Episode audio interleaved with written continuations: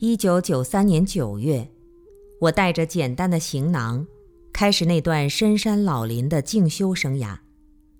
在那里看不见人影，听不见车声，树间茅屋，几棵垂柳，屋前有一天池，山后有一悬崖。小桥下潺潺流水，佛堂内袅袅香烟，山清水秀，皆得天然之乐。鸟语花香，犹如世外桃源。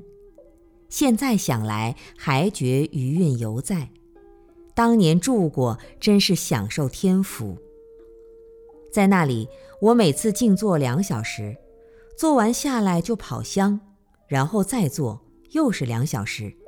每天做数次，其余时间就去爬山、砍柴、烧水、煮饭、诵经、读书，自由极了。在那里可以放下一切是非人我，可以不顾一切世态炎凉，可以使心任运自在、无牵无挂，可以完全放下世俗人情礼义的束缚，角落所有面具的伪装。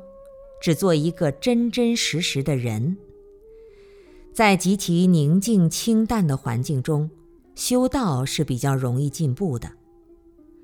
就在这得天独厚的环境中，我的道业也有所进展，身心时常感到清安愉悦，对以往所执着的事物也松动了不少，思维更加敏捷，思想越来越单纯朴实了。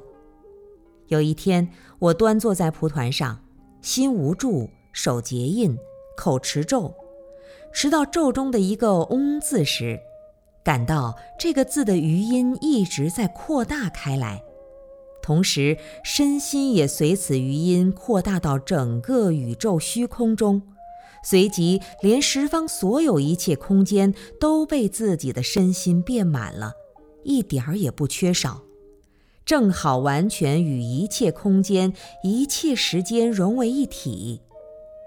就在此时，产生一种绝照的力量，顿时当下体认了这山河大地、身心世界都是空的，空间与时间也是空的，没有一点相状，没有一点真实性的存在。与此同时，往日曾读过的佛经。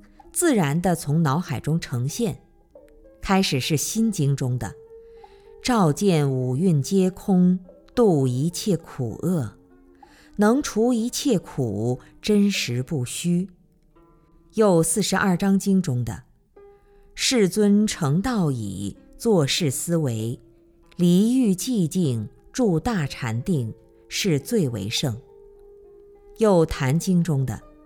何其自性本来清净，何其自性本自具足，何其自性本无生灭，何其自性本不动摇，何其自性能生万法。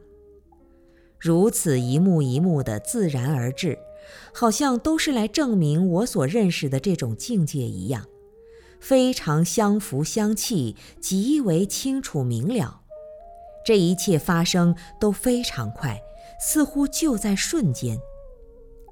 当这些佛经的内容与心相对照之后，我的心更加明白了，清楚地看到世间的万事万物都如眼前空花、水中月色一样，本来就不是有真实性存在的。但是众生误以为有实体存在，所以烦恼、痛苦。生死轮回无有休止，而这些物体也是相互变化、相互依存才似实有。但在这不实在的物体上，又各有其一定的规律。这种规律在佛经上就把它叫做因缘果报。而从自心的本身来看，没有一个真正物体的佛陀或觉者的个体存在的。也没有凡夫或众生的实质性存在。作为一种境界来说，则是每个众生都可以达到的，而且达到之后都是完全一样的、平等的。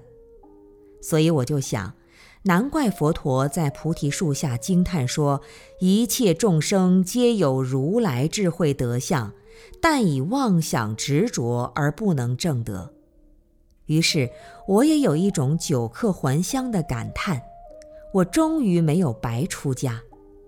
过后又写了一首偈：“从来求人不求己，使之求己不求人。”今求己时己安在？反将无求教他人。自此之后，我对人们认识界的二元论有了新的体会。我坐在那儿，身体不停地晃动，从所明白的新的本体来看，却是丝毫未动的。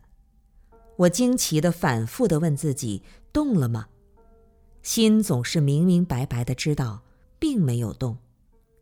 对世间的烦恼、痛苦、生死，也一样觉得都只是如此而已，无所谓苦乐、爱恨、生死、涅槃。事物只是事物，境界只是境界，佛只是佛，心只是心，如此而已。这一切都原本清净无染，如如不动。